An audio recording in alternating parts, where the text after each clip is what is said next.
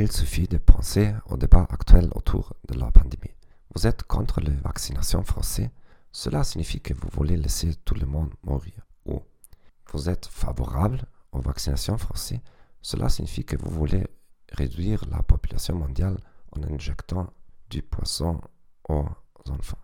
Dans le sophisme de l'homme de paille, votre adversaire interprète mal vos arguments afin de pouvoir les attaquer plus facilement. Comment pouvez-vous réagir? Vous pouvez vous entraîner avec un ami à faire le sophisme de l'homme de paille intentionnellement, puis à réagir avec humour. Veux-tu un café? Alors, tu veux que je meure rapidement? Non? Non, je veux juste que tu deviennes plus rapide en général. Toujours demander en retour et forcer l'autre à clarifier sa position. Qu'est-ce qui, qui vous fait penser que je veux exterminer le monde?